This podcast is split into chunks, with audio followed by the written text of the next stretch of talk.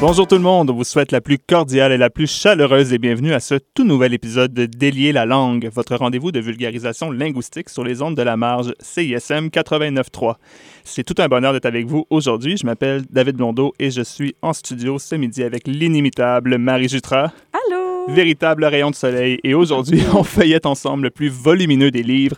Et je ne parle pas ici de la Sainte Bible, mais bien du dictionnaire. Euh, c'est un outil qui, qu'on le veuille ou non, fait partie de nos vies. Puis on se demande aujourd'hui comment redéfinir le dictionnaire? Ouais, ben moi, sérieusement, là, je sais pas comment je pourrais me passer du dictionnaire au travail. Euh, nos plus fidèles auditeurs et auditrices savent que je suis prof de français au secondaire. Et euh, si j'avais pas le dictionnaire comme porte de sortie, vous n'avez aucune idée que le pourcentage de ma tâche serait réservé exclusivement à répondre à des questions comme Madame, comment ça s'écrit ce mot-là? Madame, qu'est-ce que ça veut dire ce mot-là? Madame, ce serait quoi un synonyme de ça? Ce serait interminable. Est-ce que tes élèves nous écoutent? J'espère que non. Mais blague à part, euh, dans l'apprentissage d'une langue, là, que ce soit en langue maternelle ou en langue étrangère, ça prend un endroit où sont consignés les mots, les différents sens, leurs difficultés, l'étymologie, leur marquage. Euh, quand je parle du marquage, c'est les indications d'un mot, par exemple familier, vieilli, soutenu, spécialisé. Ça peut être aussi euh, un marquage géographique, donc l'usage est principalement concentré sur un territoire X. Quand ils nous disent Québec dans le. Dans Québec, le par Grand Robert, exemple, ou France, euh, Europe, ou Acadie, ou peu importe. Ah, voilà. Et euh, pas juste à l'école, mais dans le cadre de ma maîtrise aussi, ou en rédaction d'articles, j'utilise plusieurs fois par jour le dictionnaire. Euh, parfois, c'est plus en aide à la rédaction pour trouver justement des synonymes, des concurrents, mais des fois aussi juste pour vérifier des petits mots un peu niaiseux comme carotte. Là. À chaque fois, je sais jamais si tu deux R, un R, un T, deux T. Bon. Il n'y a vraiment aucune honte à ça. Je crois qu'on on le Mais c'est parce que c'est l'inverse en anglais. hein. En anglais, Ouais. Un T, deux R. En français, c'est un R, deux. En tout cas, bref. Puis, euh, en fait, aussi, le dictionnaire, c'est un outil indispensable euh, dans mon sport national familial, là, le Scrabble. là. Ça, c'est bien important. Mhm. Puis toi, David, euh, j'imagine que dans ta vie de- d'ermite traducteur, le dictionnaire, ça doit être un, un de tes livres sacrés aussi. hein? Oui, pas mal sacré, puis pas mal ermite. Euh, je, je suis d'accord avec la description, surtout avec la pandémie. Euh, je passe beaucoup de temps chez moi. J'ai de longues conversations avec ma cafetière et aussi avec les dictionnaires, je dois avouer. Euh, dictionnaire au pluriel, cela dit. Donc, j'utilise beaucoup de ce qu'on appelle les ouvrages de référence que, et je consulte à l'occasion le dictionnaire avec un grand D. Euh, je parle du Grand Robert en ligne ou encore Usito ou le dictionnaire Antidote. En général, c'est pas tant pour l'orthographe parce que ça, j'ai Word qui va s'en occuper, quoique Word est alimenté par un dictionnaire. Mais c'est plutôt pour être vraiment euh, 100% certain du sens exact d'un mot en français quand je fais euh, de la traduction. Mhm. Donc, euh, je donne un exemple. Il y a des mots, euh, exemple très général, mais dont la forme est très proche en anglais ou en français. On pense à definitely, définitivement. Mm. Mais qu'il y a une nuance quand même. les deux. Exactement, voilà. Donc, on appelle ça les faux amis. Donc, des fois, de, un petit tour dans le dictionnaire, ça nous aide à, à mettre les points sur les i par rapport à ça. Hmm. Donc, voilà. C'est souvent juste pour, euh, exactement, les mots qui font moins partie de mon vocabulaire actif, aller confirmer les, les sens et tout. Ouais, je comprends. Puis, euh, c'est peut-être pas tout le monde qui consulte les dictionnaires aussi souvent que nous, mais il en demeure pas moins que le dictionnaire, c'est un outil dont on peut pas se passer. Oh non! Puis, euh, au-delà d'être un livre, c'est surtout devenu en fait une référence quasi absolue là, dans l'imaginaire collectif. Euh, parce que tout le monde sait ça, hein, si le dictionnaire le dit, ça doit forcément être vrai. Puis c'est un peu ça qu'on veut remettre en perspective aujourd'hui.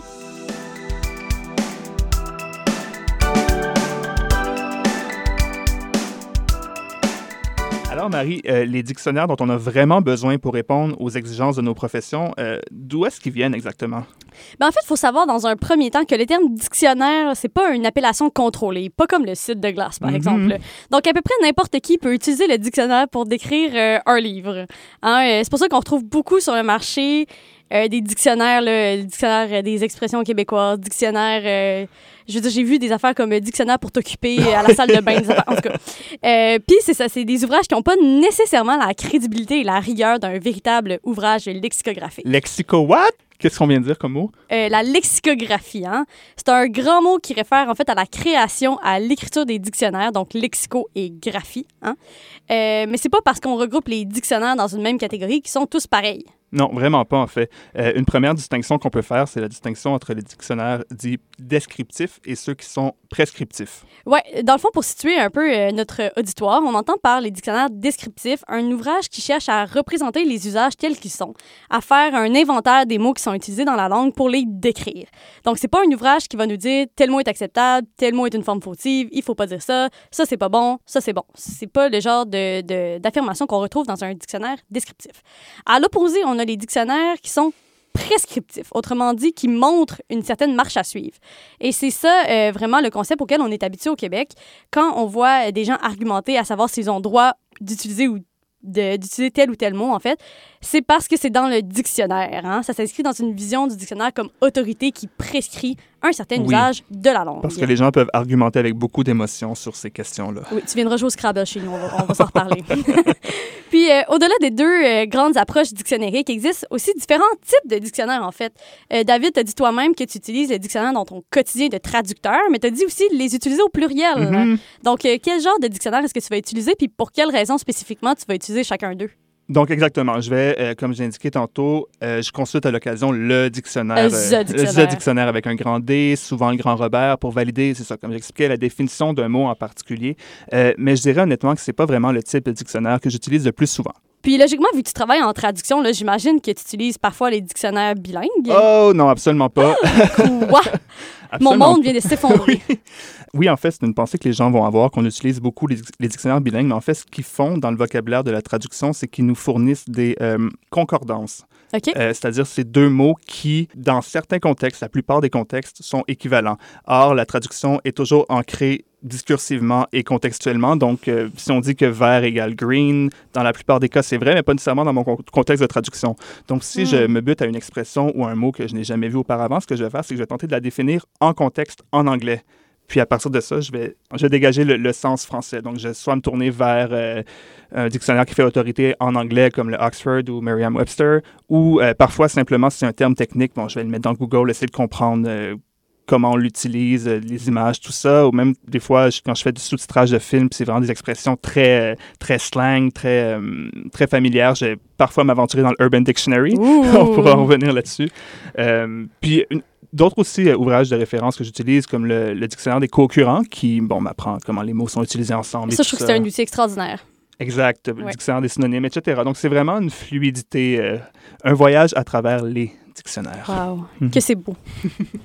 fait que ton enfant, ton métier nous montre que euh, le mot dictionnaire renvoie pas juste à un seul concept. Il y a vraiment plusieurs types de dictionnaires. Oui, exactement. Il existe différents types de dictionnaires qui ont des objectifs bien différents, souvent très circonscrits. Euh, bon, quand on parle de type, on ne parle pas de papier ou de numérique euh, nécessairement, là, c'est plus des formats, mais bien de la ligne éditoriale des dictionnaires. Donc, je vais vous donner quelques exemples pour que vous voyez la variété de la chose. Donc, on a, par exemple, très connu les dictionnaires encyclopédiques. Donc, c'est des dictionnaires qui allient des informations de nature linguistique à des informations de nature référentielle. Donc, ils parlent des mots et des objets auxquels ils réfèrent.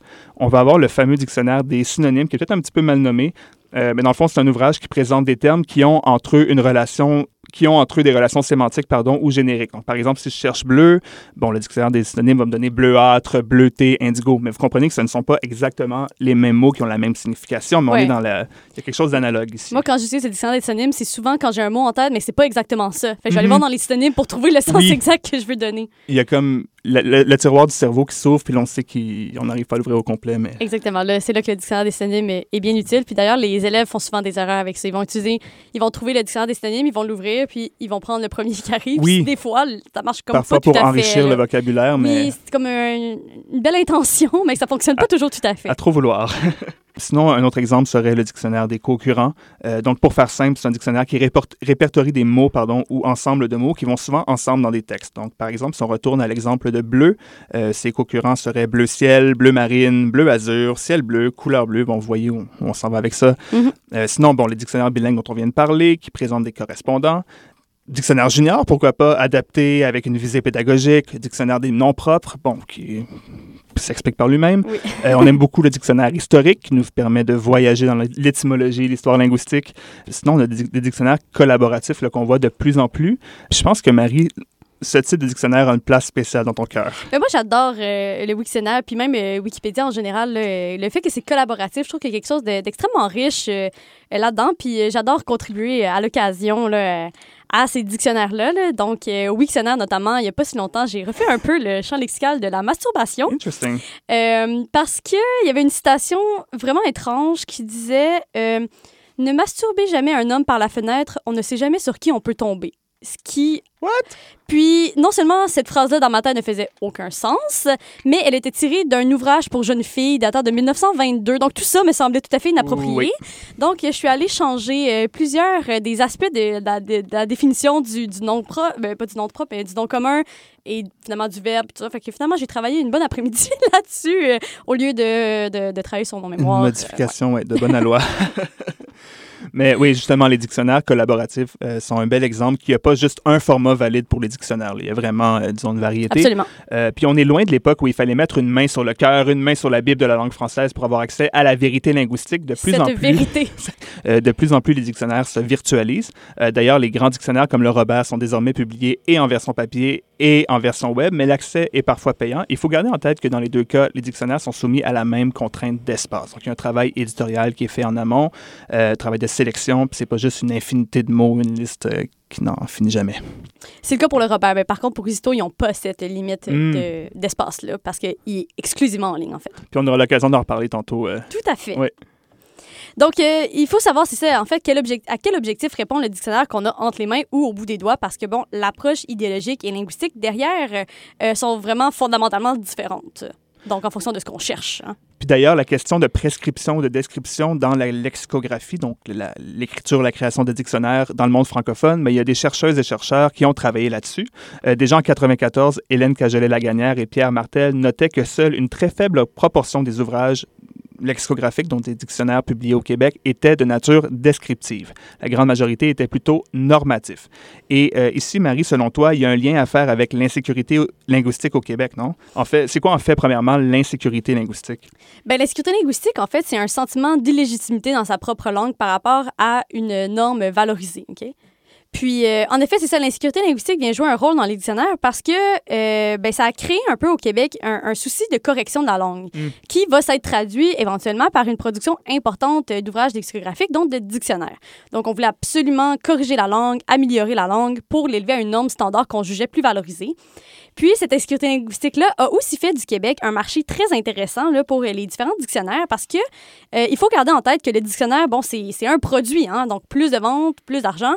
Puis, comme le Québec, par son insécurité linguistique, est un bon marché, ben c'est pour ça qu'il y a des dictionnaires comme le Larousse ou le Robert qui vont inclure plus de, québé pour euh, justement charmer euh, les acheteurs et les acheteuses d'ici. Donc, il y aurait un parallèle à faire entre la diversité euh, dialectale représentée dans- les dictionnaires Par et la rapport à force ceux du qui marché. achètent Oui. les, les, les dictionnaires, littéralement, ouais. Mais bon, euh, il en demeure pas moins qu'aujourd'hui, de tous les pays ou zones francophones, seulement la France et le Québec produisent des dictionnaires généraux, ce qui en fait deux variétés très bien décrites dans la francophonie. Puis, euh, ce souci de correction, puis cet idéal de sans faute-là, trouve également écho là, dans les cours de français parce que euh, ces aspects-là sont souvent considérés comme des objectifs principaux même de la discipline là, dans l'imaginaire.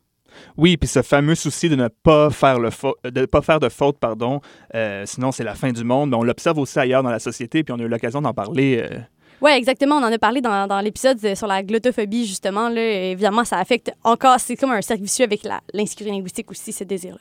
Oui, c'est ça. Donc, pour euh, situer notre public, si jamais vous voulez retourner euh, écouter cet épisode-là, dans des cas extrêmes, le, le souci ou le besoin de, de s'exprimer correctement peut amener les gens même à pratiquer des formes de discrimination. Euh, bon, comme quoi la lexicographie, ça a vraiment une incidence concrète sur nos sociétés. Oui, exact. Mais maintenant qu'on a parlé des différents types de dictionnaires, qu'en est-il du dictionnaire, celui avec un grand D, celui auquel on réfère toujours dans les débats linguistiques? C'est dans le dictionnaire, ou pire, c'est pas dans le dictionnaire. Hein?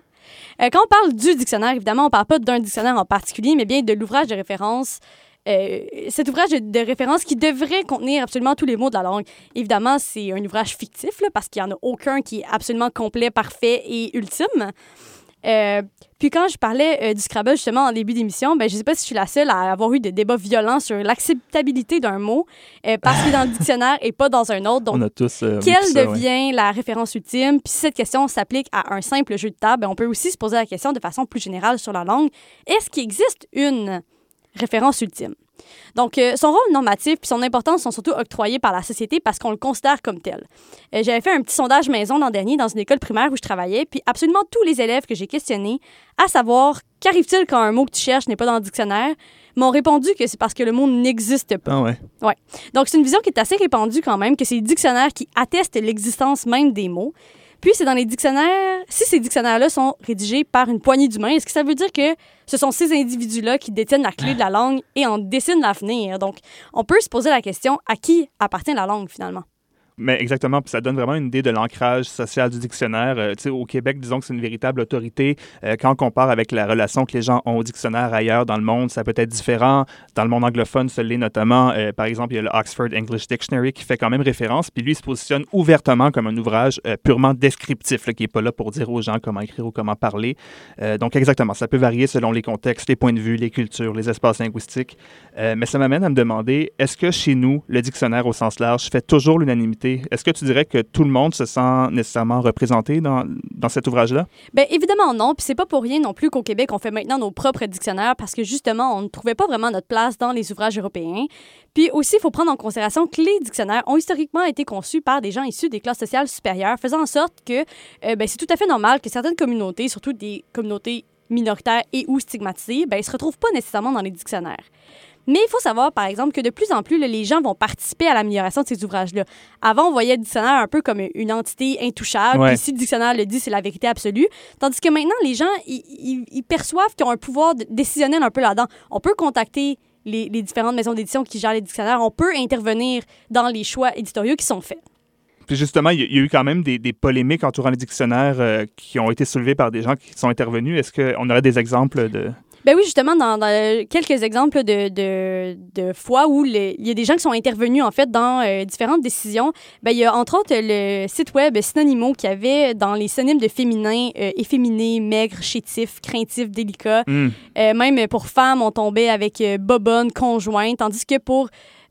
pour masculinité, on avait comme force, pouvoir, courage, tout ça. Et ça, ça a été une critique qui a été faite au, au, dictionnaire des synonymes, puis ça a été en partie, du moins, amélioré. Euh, il y a aussi le Larousse qui présentait certaines, euh, certaines définitions qui ont été corrigées. Donc, euh, boulangère qui était comme femme du boulanger, ou en tout cas.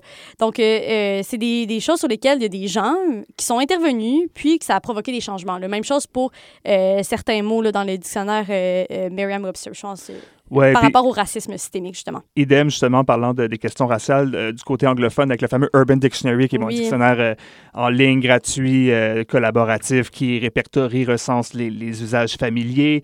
là, on s'était ramassé, vu que les gens peuvent publier ce qu'ils veulent. Pas mal moins contrôlé que le Wiktionnaire, justement. Exactement. Bon, des, des, définitions qui ont fait des sacrées controverses. Il y avait notamment des définitions racistes sous le mot Serena Williams. Donc, pour vous, pour vous, pardon, pour vous donner une idée de comment ça peut déraper. Euh, mais bon, il semblerait que les administrateurs de ce site-là ne sont pas particulièrement proactifs, donc c'est vraiment un exemple euh, qui, est, propre à ce site-là. Oui, effectivement, parce que dans le fond, il, la personne qui s'en occupe, je considère que si ça a été fait comme ça, c'est parce que l'usage en a décidé ainsi. Alors que bon, des fois, c'est limite haineux là, et de mauvaise foi.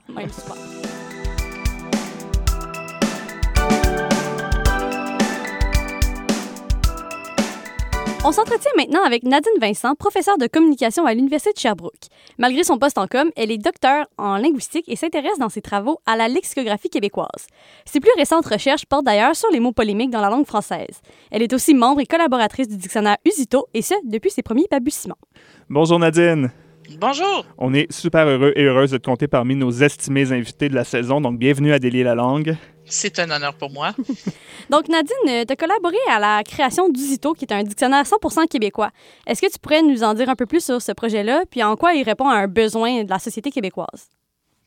En fait, il y a des dictionnaires euh, généraux de la langue française au Québec depuis 1957. Donc, un dictionnaire général décrit l'ensemble de la langue, donc pas juste, euh, pas juste les québécismes, mais table, chaise, liberté, soleil, tout. Euh, et, et c'est très important d'avoir cet ensemble à langue parce qu'on a l'impression qu'il y a des éléments québécois seulement dans les mots qui nous sont propres, comme euh, cabane à sucre ou awaron.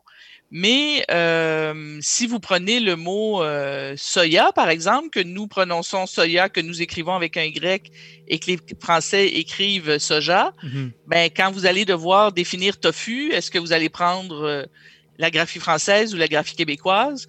Est-ce que vous allez prononcer tofu euh, tofu ou tofu comme les Français? Donc, il y a, du québécois partout. Il, y a, un emploi particulier de la langue euh, dans tous les mots et pas juste dans les mots qu'on pense québécois. Donc, c'est important d'avoir une vision complète euh, de la langue française vue du Québec. Donc, un des titres de travail du dictionnaire, ça a été Le français vu du Québec. Euh, je dois dire que moi, je l'aime beaucoup mieux, ce titre-là, parce qu'il est beaucoup plus clair. Donc, on a les deux pieds ancrés au Québec et on regarde l'ensemble de la langue française. Est-ce que tu dirais que le rapport des Québécois québécoises avec la norme et par extension là, des ouvrages prescriptifs est différent ici qu'en France? Oui, parce qu'au Québec, on a toujours deux normes au-dessus de la tête, la norme québécoise et la norme française. Donc, on hésite toujours entre les deux. Et quand il y a une concurrence entre les deux, on ne sait jamais à laquelle on doit opter. Et souvent, on opte pour la norme française, la norme de Paris au lieu de la norme euh, de Québec. euh, alors que les Français n'ont pas ce problème-là. Ils ont leurs normes, ils sont sûrs de leurs usages et ils sont, ils sont sûrs d'être propriétaires de la langue. Alors que c'est un combat constant au Québec de, se rappeler qu'on a le droit, nous aussi, euh, de créer des nouveaux mots, d'utiliser la langue de façon particulière euh, si ça correspond à nos besoins. Merci. Donc, Nadine, euh, selon ton expérience, est-ce que tu dirais que les pratiques lexicographiques, donc la façon de monter les dictionnaires, est-ce que tu dirais que ça a évolué depuis la création des premiers dictionnaires? Puis, euh, si oui, comment? Est-ce que tu aurais des exemples à, en Bien, ce sens ça, ça, a forcément évolué. D'abord, euh, pour ceux qui les consultaient, parce que au, débat, au départ, bon, les, les, grands dictionnaires de la langue française sont nés à la fin du 17e siècle avec notamment le dictionnaire de l'Académie française. C'était des dictionnaires en plusieurs volumes qui étaient destinés à des publics particuliers d'érudits qu'on mmh. trouvait dans, dans, les couvents ou chez les notaires ou euh, chez, chez les, les, les, lettrés.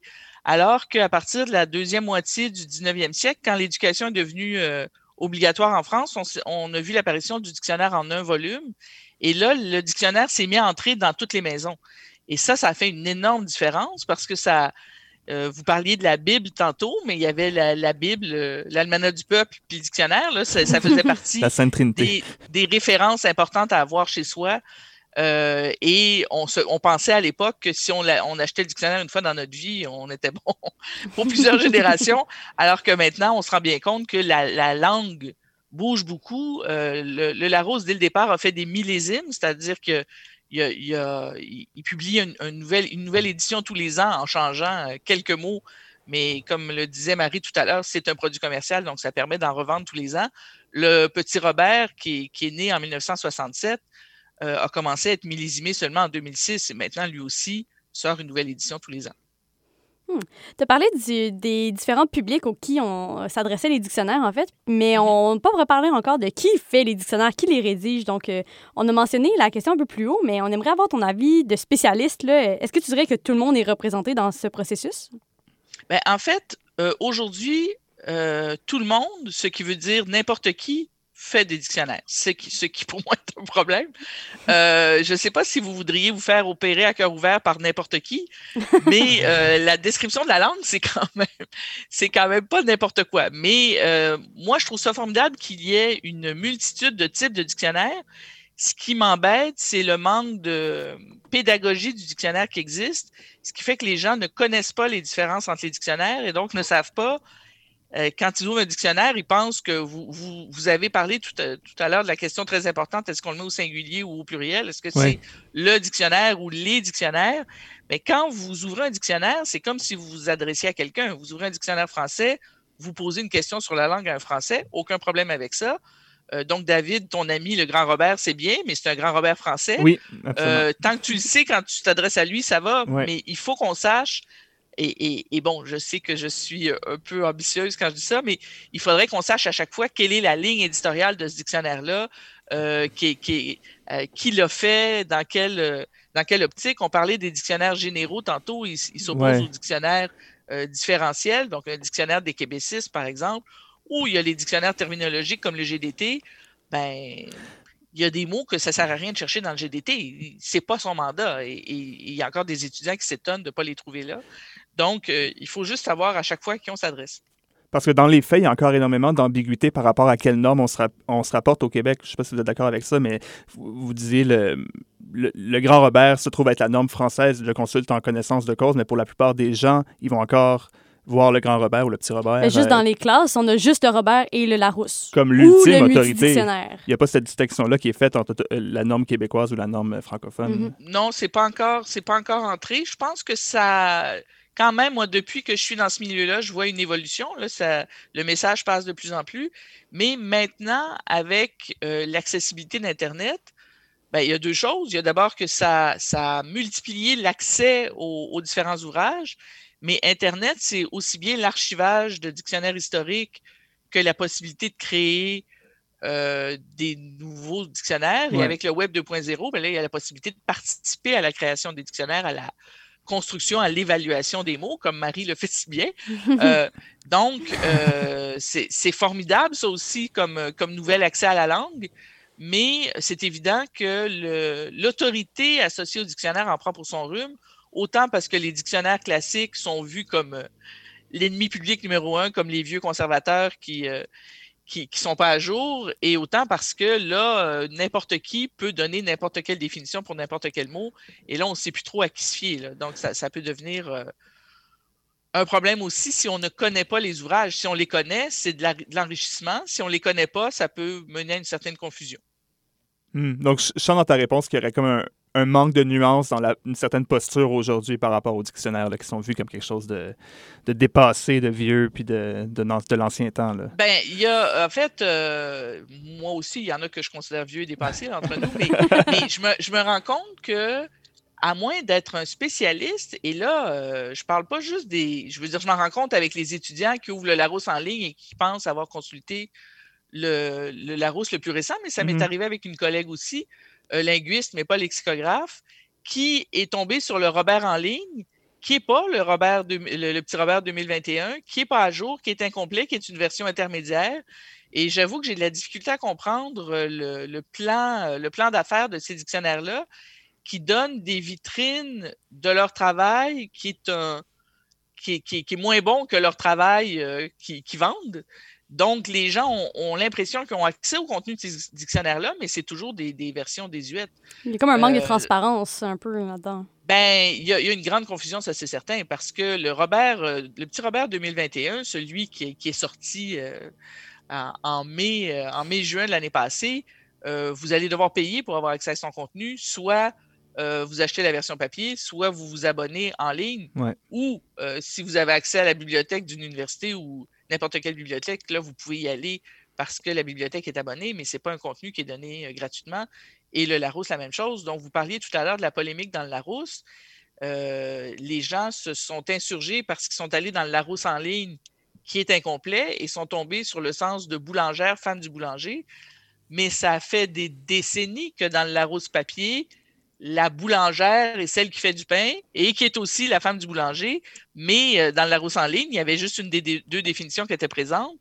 Euh, et les gens ne se rendent pas compte que ce n'est pas le Larousse 2021 en vente euh, qui était présent là. Donc, c'est sûr que l'accès à Internet permet justement une accessibilité formidable pour tout le monde. Bon, puis Usito est disponible gratuitement en ligne, donc je suis pour, mais demande euh, demande de plus en plus, je pense, une pédagogie du dictionnaire. Ça m'amène à, la prochaine question. Ce serait quoi, euh, à tes yeux, la place du dictionnaire dans la société québécoise d'aujourd'hui? Puis en quoi est-ce que ça peut être différent de la place qu'il occupe ailleurs dans la, dans la francophonie?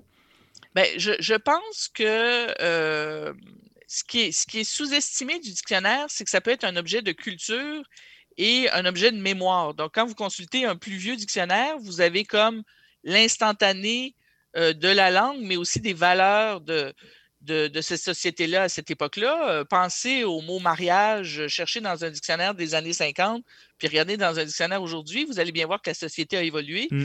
Euh, donc, ça, c'est intéressant d'abord comme objet de mémoire, mais en plus, c'est évident que, comme vous le disiez tout à l'heure, au Québec, on, on, a besoin de se faire rassurer sur nos usages. Donc, on a besoin de savoir est-ce que je suis tout seul à dire est-ce que c'est un mot québécois, est-ce que c'est un mot français, est-ce que c'est un emploi correct ou critiqué? Donc, on, est beaucoup plus. Euh, euh, vous parliez tout à l'heure des dictionnaires descriptifs et prescriptifs. Usito se décrit comme un dictionnaire descriptif, mm-hmm. mais qui décrit la norme, donc qui finit par dire, par être. En fait, c'est pas Usito qui dit ne dites pas ça, on donne l'indication, faites attention, si vous dites ça, ça peut être critiqué. Euh, euh, c'est une nuance euh, un peu compliquée, mais le Robert est un dictionnaire descriptif que tout le monde considère comme étant une référence pour la norme, alors que c'est plein de mots familiers, vulgaires et, d'anglicismes qu'on dit critiquer qui ne sont pas du tout quand tu, regardes dans le Robert. Donc, c'est ça, même les, les, dictionnaires qui nous sont les plus proches, on ne les connaît pas tant que ça. Et après, il y a tous ceux qui se font où les gens mettent dictionnaire sur leur livre et on se dit, bon, ça doit être crédible, c'est écrit dictionnaire, mais ça peut être à peu près n'importe quoi. Là. Oui, c'est intéressant. On t'en as un petit peu parlé, euh, mais les nouveaux projets justement qui redéfinissent la pratique lexicographique, là, notamment les, dictionnaires collaboratifs, tu as un peu dit que justement n'importe qui, un peu comme moi, peut contribuer à un dictionnaire. Mais euh, t'en penses quoi spécifiquement de ce genre d'ouvrage-là? Moi, moi, je pense que c'est euh, un ouvrage très intéressant. Moi, j'aime beaucoup le dictionnaire aussi parce qu'il y a beaucoup de, d'emplois qui apparaissent là bien avant d'apparaître ailleurs. il y en a qui apparaissent là qui apparaîtront jamais ailleurs. Mais, euh, et, et euh, on, se dit que c'est n'importe qui, que c'est, l'usager qui va là-dedans, mais c'est beaucoup de, de, de gens qui connaissent la langue qui collaborent à ça aussi. Euh, et bon, comme vous le savez, c'est un dictionnaire collaboratif, donc il y a plusieurs étages. Il y a toute une hiérarchie là-dedans d'approbation, de critique, de. Euh, Puis il y a des gens de partout dans le monde aussi qui, qui, contribuent, donc on peut avoir des usages régionaux quand même intéressants qu'on n'aurait pas nécessairement dans un dictionnaire général. Oui, mais ça, c'est il y a, a l'autre côté de la médaille, c'est que moi, j'ai souvent vu euh, des, Québécois qui essayaient d'entrer des choses et comme dans les autres degrés de la hiérarchie, c'était des Français qui, euh, qui décidaient, ils faisaient ben non, ça on dira pas ça, c'est pas parce que vous dites ça au Québec qu'on va le laisser rentrer. Là. Donc mm-hmm. ça, c'est toujours embêtant. Donc c'est ça, la, la, la, masse démographiquement parlant est en France. Donc les Québécois sont très actifs, mais n'ont jamais le dernier mot parce qu'ils sont toujours euh, minoritaires malgré tout. D'où l'utilité de, de, faire des dictionnaires au Québec parce que euh, on peut pas toujours je vous le disais tout à l'heure, il faut des, mots pour décrire d'autres mots. Et euh, il y, a un rêve dans la francophonie d'avoir un dictionnaire francophone. Mais si on fait ça, les Québécois ne s'y retrouveront jamais, et les Belges non plus d'ailleurs, ou, les Suisses ou les Sénégalais, parce que c'est forcément les mots de, Paris. Et je dis Paris intentionnellement parce que ce n'est pas les mots de Marseille euh, qui vont être là non plus. ça prend forcément, ça va forcément être les mots de la majorité qui vont servir pour décrire euh, les autres variétés de français. On, s'en sort pas. Euh, bon, question finale de cet entretien vraiment euh, passionnant. à tes yeux, là, c'est quoi l'avenir du dictionnaire au Québec? Oh, c'est oh. une, grande question pour une finale. oui. ben, moi, je pense que, bon, là, évidemment, je pense à Usito quand tu me poses cette question-là. Pas moi, moi je pense que le hein. fait que Usito soit accessible gratuitement en ligne, euh, fait que ça peut servir justement à conforter les Québécois dans leurs usages et à établir un dialogue avec les autres francophones parce qu'on a vraiment essayé euh, de toujours spécifier quand est-ce que l'usage était propre au Québec, quand est-ce qu'il était euh, propre à la France ou ailleurs. Donc, moi, je pense qu'il y a un avenir pour le dictionnaire, mais je vais me répéter parce que c'est ma ligne aujourd'hui. Il va falloir que le dictionnaire soit mieux enseigné à toutes les strates de la scolarisation parce que là, sinon, on s'en va vers, euh, vers une jungle où les gens vont avoir de plus en plus de difficultés à s'y retrouver. Effectivement, je suis entièrement d'accord avec ça, surtout d'un point de vue d'enseignante. Clairement que mes élèves ne sont pas capables d'utiliser adéquatement, euh, adéquatement le dictionnaire. C'est un apprentissage de longue haleine. Donc, merci beaucoup, Nadine, d'avoir accepté notre invitation. Donc, euh, si la question vous intéresse, Nadine Vincent organise un colloque sur les mots polémiques dans le cadre du congrès de l'ACFAS en mai prochain. Donc, merci, Nadine. Merci beaucoup. À la prochaine. À la prochaine. C'est déjà tout pour aujourd'hui. Vous pouvez écouter tous nos épisodes en intégralité avec la musique sur le site web de CISM 89.3 ou encore en version balado sur Spotify et Apple Podcast. À la prochaine. Merci.